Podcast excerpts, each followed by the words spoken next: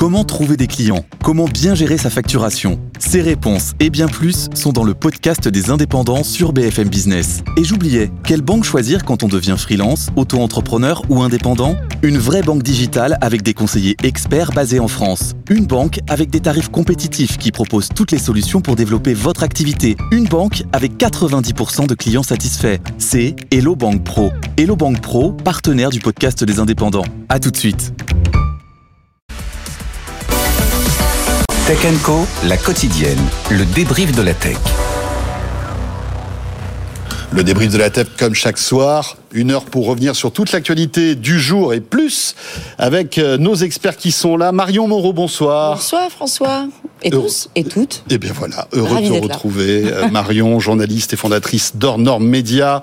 Raphaël Grabli est à tes côtés. Salut Raphaël. Salut François. Voilà, rédacteur en chef adjoint du site Tech Co, euh, qui fait partie de la maison. Et lui aussi fait partie de la maison c'est Frédéric Bianchi. Salut Fred. Bonsoir François, bonsoir à tous. Journaliste à BFM Business. Alors dans l'actu, Beaucoup de choses, encore une fois, ce soir, on va revenir sur euh, cette opération Chronos. Hein, on se croirait dans un film, euh, hein genre un nouveau Tom Cruise, Mission Impossible, euh, édition 26. Vous allez voir, c'est passionnant. Hein. on sait d'ailleurs pas tout de cette, de cette histoire, mais on, on, va y revenir. on parlera aussi de ce marché du smartphone. Hein. C'est vrai que les cartes sont en train d'être rebattues puisque Samsung n'est plus le numéro un mmh. des vendeurs de smartphones. C'est Apple qui est passé devant. Et c'est quand même un événement. on verra aussi que ce marché est atone et que finalement, euh, peut-être qu'on commence à penser au futur du smartphone. À quoi pourrait ressembler le futur du smartphone? Est-ce que ce serait une montre, une paire de lunettes? On, évoque beaucoup le Vision Pro. Est-ce que ce serait aussi des petits gadgets qu'on accrocherait à sa veste? On évoquera tout ça tout à l'heure. Bref, pas mal de choses dans l'actu, mais pour débuter, bien sûr, hein, l'info du jour, c'est ce succès hein, pour l'opération Chronos, lancée par 10 agences de cybersécurité internationale. Et c'est vrai que c'est une menace en moins pour nos ordinateurs Logbit, donc le plus grand réseau de hackers du monde, a été frappé par la NCA, qui est l'agence britannique qui lutte contre le crime organisé. C'est une coopération bien sûr internationale hein, qui a permis cet exploit. Astré Olivier nous raconte tout ça et on revient juste après.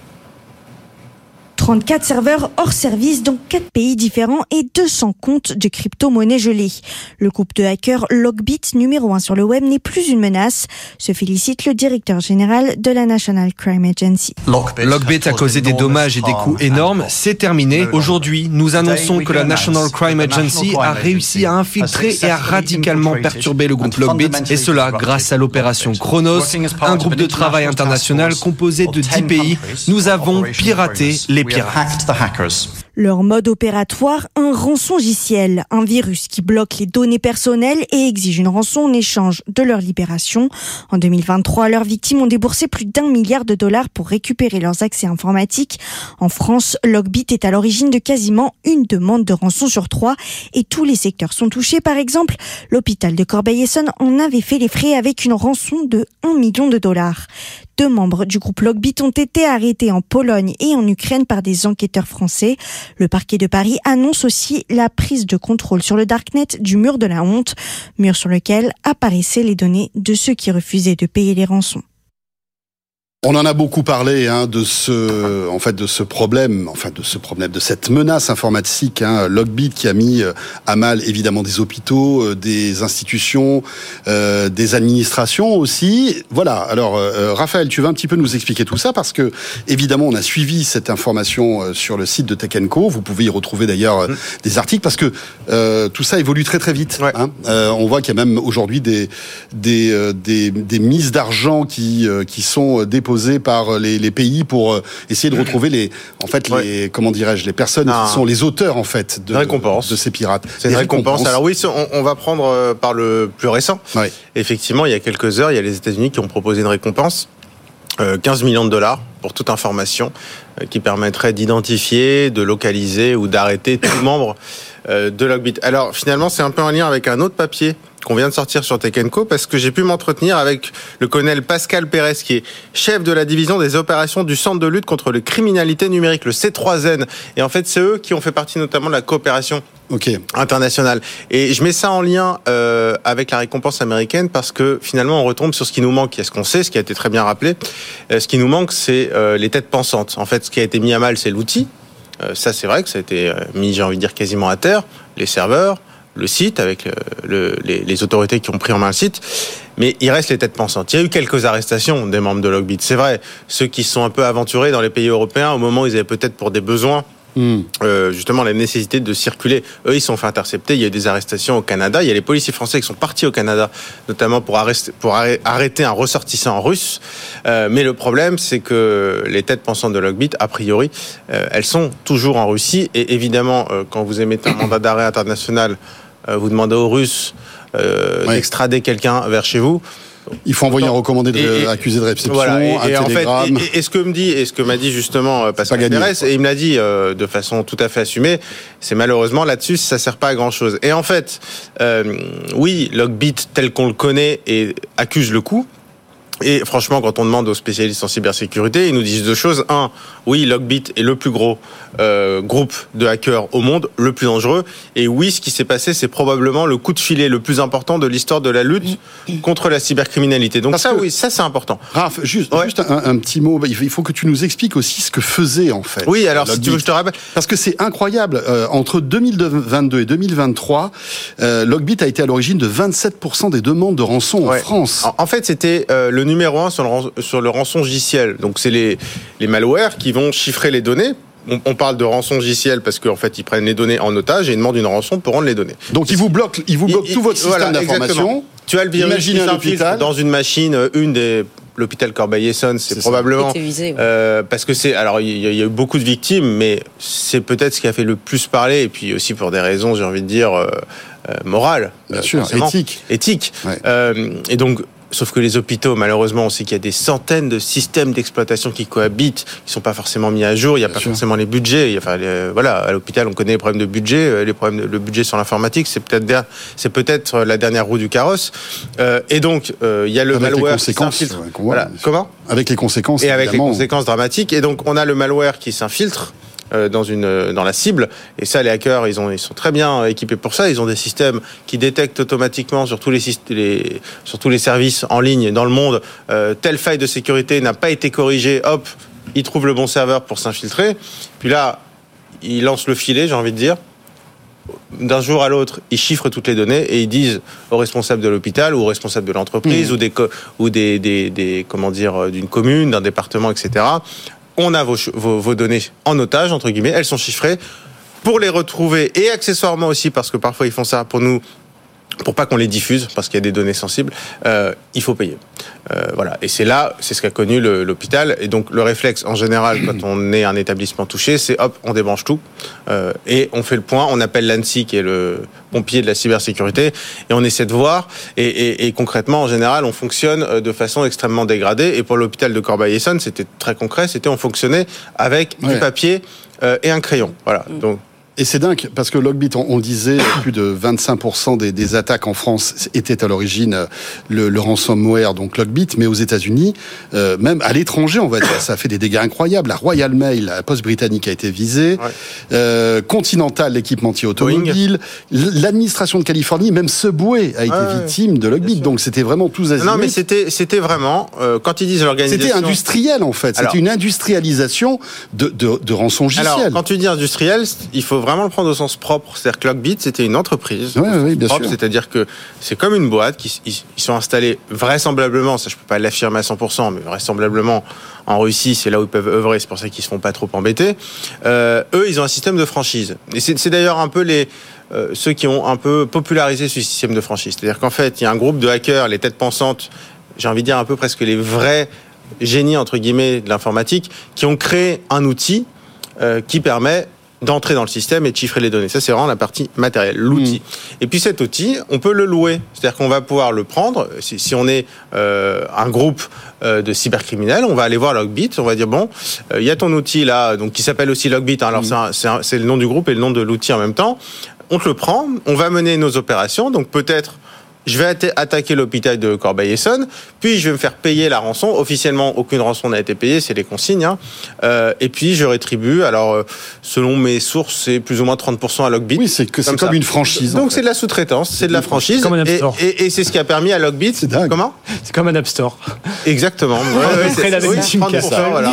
il, faudrait que Thierry, faudrait que Thierry Breton s'en mêle quand même. Mais, parce que là... tu sais que, euh, alors, écoute, j'ai été chez des spécialistes de la cyberdéfense, ils m'ont montré euh, les brochures à l'ancienne, entre guillemets, les PDF de, de ces groupes, parce qu'on parle de Logbit, il y en a d'autres. Euh, franchement, euh, il y a, enfin, il y a des offres du style, allez, notre outil c'est 10 euros par mois, mais on vous fait 3 mois gratuits. Mhm. Euh, la commission, elle est de 15% au lieu de 30 euh, les 6 premiers mois. Enfin, je veux dire, c'est des offres marketing, voilà. Et puis tu as un service client, bah, ça marche pas, qu'est-ce que je dois faire, etc. Donc non, c'est vraiment quand tu mhm. parles d'industrie, c'est une vraie industrie. vraiment. Et, les chiffres industriels, hein, 100 millions, selon les estimations, 100 millions de dollars. et encore, ça, c'est les chiffres officiels. On, bah, enfin, des estimations des enquêteurs. Après, officiels, il y en a pas tout à fait. Mais parce qu'on peut imaginer qu'il y a plein de boîtes qui n'ont rien dit et qui ont été victimes et qui ont payé en fait. Est-ce qu'on arrive à détecter ces gens-là? On ne sait même pas. Bah, en il ne fait, pas communiquer. Alors, je, vais laisser le tour de table, mais après il faut, il faut qu'on rebondisse sur L'avenir. Oui, sur l'avenir, bien évidemment. Et puis surtout, est-ce que vraiment c'est la fin euh, de Logbit? Est-ce que tout ça bah, est, terminé? ça, Marion, c'est pas sûr du tout que ce soit la fin. On peut, on imagine bien hein, dans un contexte de, sophistication des, des, attaques cyber. On le regarde, on, l'étudie depuis de nombreuses années. Maintenant, on observe que c'est à chaque fois un peu plus, euh, un peu plus, euh, ça marche encore mieux. C'est compliqué. Toi, tu discutes avec la défense et j'imagine aussi les l'ANSI. Bah, ils, sont quand même en mode pompier à chaque fois à découvrir des nouvelles technologies, des nouvelles, surtout qu'avec euh, euh, l'IA aujourd'hui, c'est très inquiétant. Je dirais juste pour ajouter euh, sur le constat actuel, que euh, ça s'inscrit, je pense quand même, euh, on parle de la Russie, dans un contexte qui est quand même aujourd'hui un contexte d'affrontement, euh, pas direct mais indirect. Vous savez que les États-Unis sont en cours de, de déblocage d'une autre aide pour euh, lutter euh, contre l'agression en Ukraine, la guerre en Ukraine, que l'Europe, je crois que c'est Europol qui a mené cette lutte sur Logbit. Europol, les, les, Britanniques et les Américains. Voilà. Moi, ce que je trouve intéressant, c'est qu'il y a des alliances en fait très fortes. Il fallait démontrer, il fallait taper fort cette fois. Il y a des alliances transatlantiques qui sont intéressantes dans un contexte où euh, vous le suivez comme moi l'actu.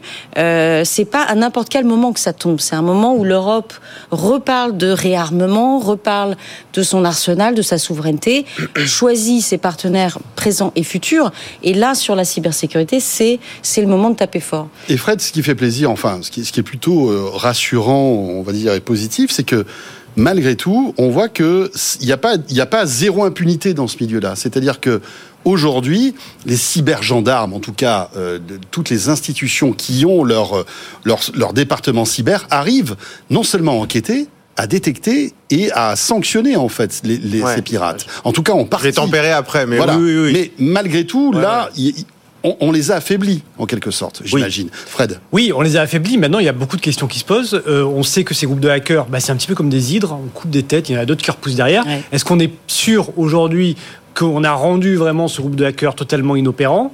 On verra, l'avenir le dira. Mais a priori, les experts disent que ça met du temps. Hein, c'est pas comme ça du jour au lendemain, même si le site principal a été, a été bloqué. Il y a aussi la question des autorités russes. Est-ce qu'on connaît les liens entre Logbit et les autorités russes? Là, il y, a un, donc il y a cette récompense de 15 millions de dollars pour qui donnera des informations qui conduiraient à l'arrestation des responsables euh, de ce groupe de hackers. Mais est-ce qu'on sait dans quelle mesure ils pourraient être protégés par les autorités russes? Que les autorités russes, elles sont euh, conscientes euh, qu'il y a ces groupes-là, certainement, a priori. Est-ce qu'elles les protègent? Est-ce que des enquêtes occidentales pourront être acceptées sur le territoire russe? Évidemment que non. Est-ce qu'il pourrait y avoir des extraditions donc il y a quand même beaucoup de questions et euh, je pense qu'il faut un peu tempérer l'optimisme, même si le coup de filet est, euh, historique. Est-ce qu'il y a des boîtes russes qui ont été visées justement par Logbit C'est ça qui est, intéressant. Exactement, c'est ce que j'allais te dire. En fait, il faut voir qui sont les victimes et qui ne sont pas les victimes. Euh, Logbit ne s'est jamais attaqué à, une boîte russe. À une boîte russe, ni à un intérêt qui peut être lié à des anciens pays du bloc soviétique. Ok. Euh, donc, euh, on appelle ça en, cybersécurité. Souvent, ils disent des attaques menées euh, par des assaillants qui ont les, comment dire, du niveau d'un État. C'est-à-dire qu'ils ils disent pas que ce sont des attaques d'un État. Enfin, ils disent qu'il y a quand même des moyens derrière. Après, ils ont gagné 100 millions d'euros. Euh, donc il y a des moyens derrière. Dans quelle mesure est-ce qu'ils sont protégés par la Russie? Bon, déjà, euh, s'il y a des mandats d'arrêt internationaux et qui ne sont pas extradés, c'est qu'il y a de fait, il y a une forme de protection. Euh, après, oui, la question c'est euh, dans quelle mesure la Russie est impliquée. Euh, J'ai envie de dire aussi les allers-retours entre ces hackers et peut-être les services russes. Mhm. Est-ce qu'il y a aussi, voilà, j'ai envie de dire un accord, j'avais pas dire de bon procédé, un accord de mauvais procédé, c'est-à-dire dire on vous laisse tranquille, par contre, quand on a besoin de vous, vous nous donnez un coup de main. Et puis on va euh, dire qu'il y a une opacité euh, aussi russe en termes de cybersécurité depuis toujours en fait. Mais pas que la Russie. En, non. fait, si on regarde, de toute façon, si on regarde une carte euh, de ces groupes-là, euh, c'est pas très compliqué finalement. En fait, c'est c'est assez, ça correspond au cliché, c'est-à-dire qu'il y a la Russie, il y a l'Iran, il y a la Chine, il y a la Corée du Nord. Mmh. en gros, c'est à peu près ça, les groupes euh, de tous les pays bah, qui ont des statuts internationaux euh, un peu particuliers. Et donc, évidemment, mmh qu'il y a des relations euh, implicites entre ces groupes et les autorités. Après, connaître la nature de ces relations et à quel point il y a une imbrication, c'est très compliqué de le savoir. Voilà, impossible à démontrer. Mais après, il n'est pas exclu non plus que, enfin, mais c'est ce que c'est on est dans en, en, France ou aux États-Unis non plus. Hein. C'est ce que le com cyber et les armées euh, appellent les corsaires. C'est-à-dire que si on regarde, la, ne serait-ce que la doctrine militaire qui a été euh, qui a été annoncée par Vladimir Poutine, où il, il fait la guerre dans l'espace informationnel. C'est clair, hein, c'est public. Vous pouvez, on peut c'est la guerre hybride. C'est la, voilà, la cybercoercition, c'est ça. C'est ni plus ni moins le fait que d'utiliser les cyberattaques, on va dire, traditionnelles, c'est-à-dire commerciales, enjeux commerciaux, comme Logbit, pour euh, finalement être la machine de guerre d'une guerre beaucoup plus large et qui est justement cette guerre hybride, c'est-à-dire euh, déstabilisation d'État, euh, ingérence étrangère dans le cyberespace, etc. Donc pour en tout cas les, les, euh, les gens avec qui je discute, comme, comme ceux avec qui tu discutes, Raphaël, c'est clair et net. Aujourd'hui, l'arrestation de Logbit, encore une fois, c'est un signal euh, à haut niveau pour, pour dire clairement à la Russie et à Vladimir Poutine, tu arrêtes de jouer et on va, on va aujourd'hui passer à l'offensive. Donc ça s'inscrit euh, dans une, un contexte très général. Dans la limite de nos moyens, parce qu'on parle voilà, de têtes pensantes. C'est tout le problème. Euh, les têtes pensantes, très probablement, en fait, quand on discute avec les enquêteurs, ce qu'on mhm. comprend, c'est que les très gros bonnets, ils les ont pas arrêtés. Et, et, ce qu'on comprend aussi, c'est qu'ils n'ont pas donné toutes les informations. Ils savent. C'est pour ça qu'il ne faut pas crier victoire totalement. C'est-à-dire que euh, même si là, on a affaibli euh, Logbit euh, avec cette opération Chronos, on, on, on peut imaginer que, que, en fait les, les, dirigeants qui sont cachés rebondissent. Oui. Ça? alors soit sous une forme euh, Logbit euh, le retour, soit sous un autre format, un autre groupe, etc. Mais c'est ironique cette, cette opération, elle s'appelle Chronos. Et en fait, ce qui, moi, ce qu'on me dit, c'est on a gagné du temps. Voilà.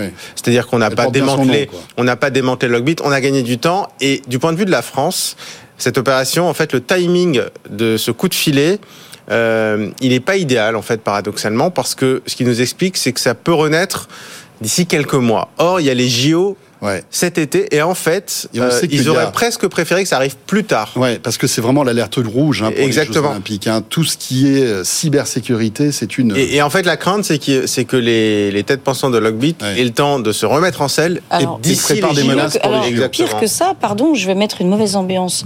Vous avez entendu parler. Bon, déjà, elle n'est pas terrible, hein, là. Donc, tu peux y aller. On est non, non, non, mais tu peux y aller. Tu peux il vaut mieux qu'on se prépare. Mais bien sûr. Il y a ce qu'on appelle les implants. Est-ce que vous savez, vous avez entendu parler des implants? En fait, ce sont des malwares qui sont disséminés des mois à l'avance ouais. qu'on fait réveiller le jour où on invite de mettre la panique. Donc c'est bien de ça dont on parle effectivement oui, et, sur cette et séquence euh... JO.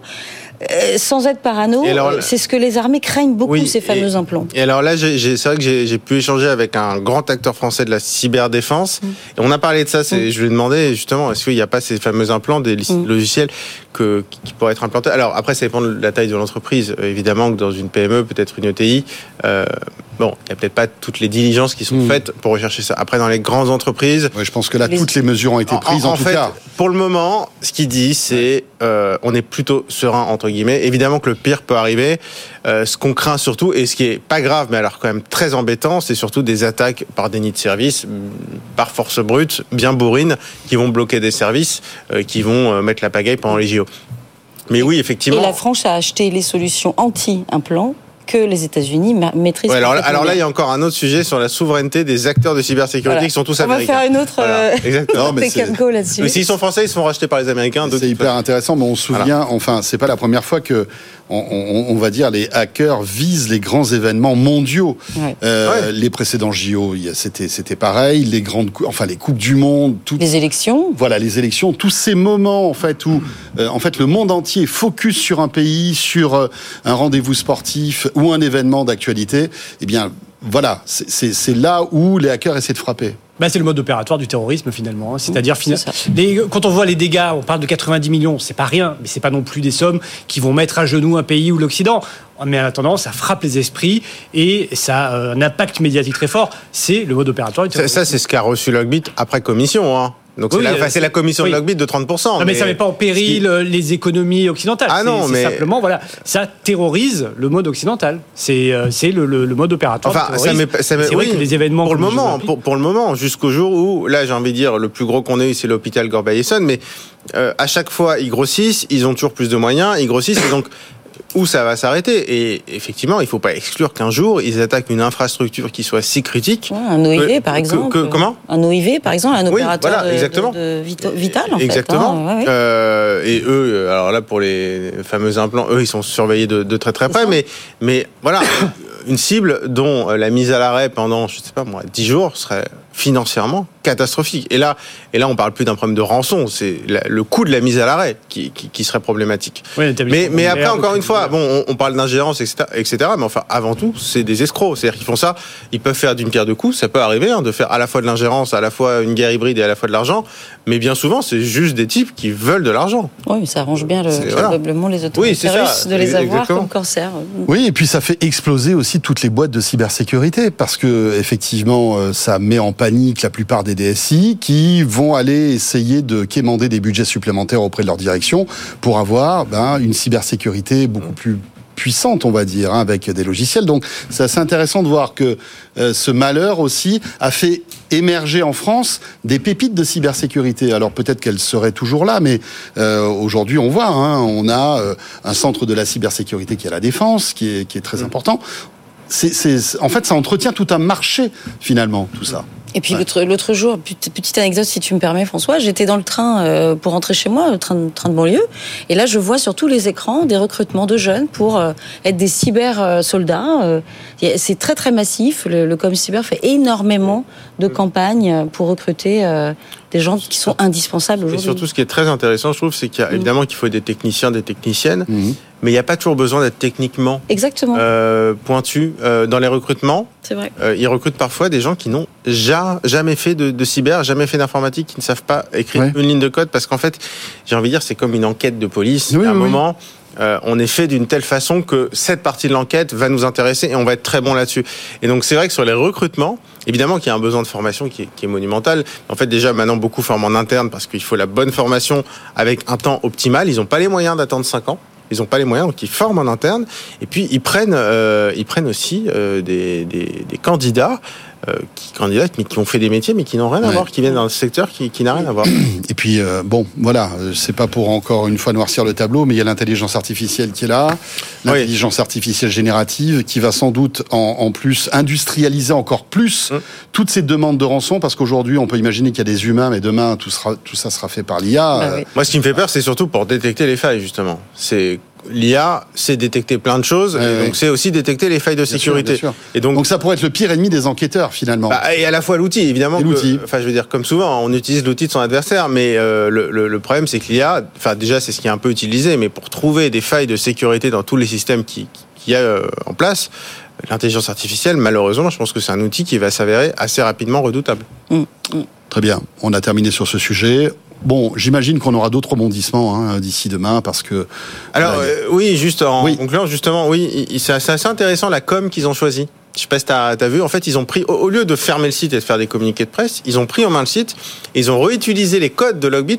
C'est presque, il y a un côté, je vais pas dire second degré, mais presque, il y a un peu du troll. Euh, donc ils affichent sur le site de Logbit, là où il y avait les informations des victimes, euh, ils affichent tout ce qui a été fait, etc. Enfin, en fait, ils, se moquent un peu. ils, prennent, en fait, ils jouent même avec les mêmes règles. Exactement. D'ailleurs, leur grande phrase, c'est on a piraté les pirates. Et donc, ils ont envie de reprendre ces codes-là.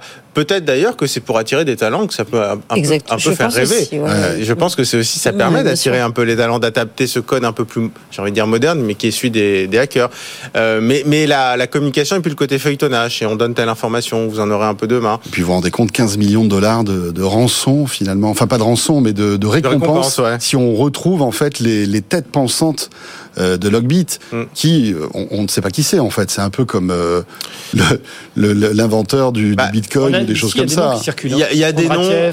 Oui, alors et après ils ont des noms. Enfin, les, les, enquêteurs ont des noms qu'ils n'ont pas rendus publics. M3KP2, c'est ça? Non, ça va être. Alors ça, j'ai pas. Oui, ça, j'ai pas, pas, tous ils, les ils ont des numéros et des codes. Oui, oui, oui, mais euh, moi, ils m'ont. Enfin voilà, ils ont confirmé qu'ils avaient quand même des noms qu'ils n'ont pas publiés. Ouais, mais comme tu disais, s'ils sont en Russie. Euh, s'ils sont en Russie, ils vont, ils vont rester a priori tranquillement en Russie. Ouais. Ouais. Bon, on va suivre ça de près. Euh, comme je disais, il y aura sans doute des, rebondissements dans les, dans les heures et dans les jours qui viennent. Juste un mot aussi en termes de sécurité. Je ne sais pas si vous avez suivi, alors ça n'a rien à voir, hein, mais c'est e-message qui, ben voilà, il se sent un peu soulagé parce que, vous savez, c'est la messagerie d'Apple qui est un petit peu on va dire, euh, qui a été mise un peu sur le devant, le devant de la scène à, à l'époque euh, où justement euh, elle était visée par le DMA. Finalement, là, elle est soulagée parce que elle sous, passe sous les fourches codines de Thierry Breton. Mais malgré tout, elle a annoncé qu'elle allait intensifier la sécurité en fait mm. de de de de, de, de, l'encryptage en fait de mm. d'e-message. C'est intéressant, hein, Raphaël, parce que on se rend compte que voilà, Apple est conscient que demain même le système d'Apple de, de message pourrait être craqué en quelque sorte. Oui, alors c'est un nouveau protocole. en quelques secondes. Hein, si, on n'a pas, de bêtises, ça s'appelle PQ3, je crois. Oui. Et, et, en fait, l'idée, c'est de dire, on se prépare à l'ordinateur quantique et euh, aux attaques par force brute du chiffrement de l'ordinateur quantique. Et ce qui est très intéressant, c'est qu'en gros, ils le disent sans le dire, mais ils disent euh, c'est au-dessus de toutes les messageries qui existent actuellement, donc indirectement WhatsApp, c'est-à-dire iMessage est plus chiffré en gros que WhatsApp et même plus chiffré, ils ont mis des niveaux. Nous, ils disent nous c'est niveau 3, WhatsApp ils ils en parlent pas directement. Ils disent Signal, c'est niveau 2. Et pourtant, Signal a mis aussi en place une protection euh, contre les attaques d'ordinateurs quantiques. Donc voilà, mais c'est la stratégie marketing d'Apple aussi. Oui, c'est un protocole de chiffrement contre une menace qui n'existe pas aujourd'hui. C'est ça qui est intéressant en fait. Hein. C'est-à-dire que l'ordinateur quantique aujourd'hui n'existe pas et n'existera certainement pas avant 5-10 ans, au mieux. En revanche, ce que, euh, ce que, ce que, dit, ce que dit Apple, c'est aujourd'hui, des hackers peuvent euh, récolter des données ne peuvent, ne peuvent aujourd'hui pas les déchiffrer, mais peut-être pourront à l'avenir. Demain, ils auront l'outil. Donc, il faut d'ores et, déjà protéger ces données-là avec ces nouveaux, ces, ces, nouveaux clés de chiffrement qui sont euh, beaucoup plus protectrices, notamment envers euh, les, les, euh, les, les, ordinateurs quantiques mmh. demain. Donc voilà, toutes ces bases de données qui peuvent être volées aujourd'hui et pas être déchiffrées pourront l'être demain. Donc protégeons dès aujourd'hui eh bien euh, nos, euh, nos, informations. Et d'ailleurs, il y a l'Europe, hein, ça fait quelques années, qui disent eh bien, il faut se préparer à l'arrivée du quantique, il faut protéger. en Europe, on n'a encore rien fait, mais en tout cas, on voit qu'il y a des industriels qui prennent euh, le, le, le, danger potentiel très à cœur. Ouais. sans mauvais jeu de mots, très à cœur. oui, en Europe, ils, sont plus. Il y en a qui, il y en a qui veulent carrément interdire le chiffrement des messageries. Alors. Allez.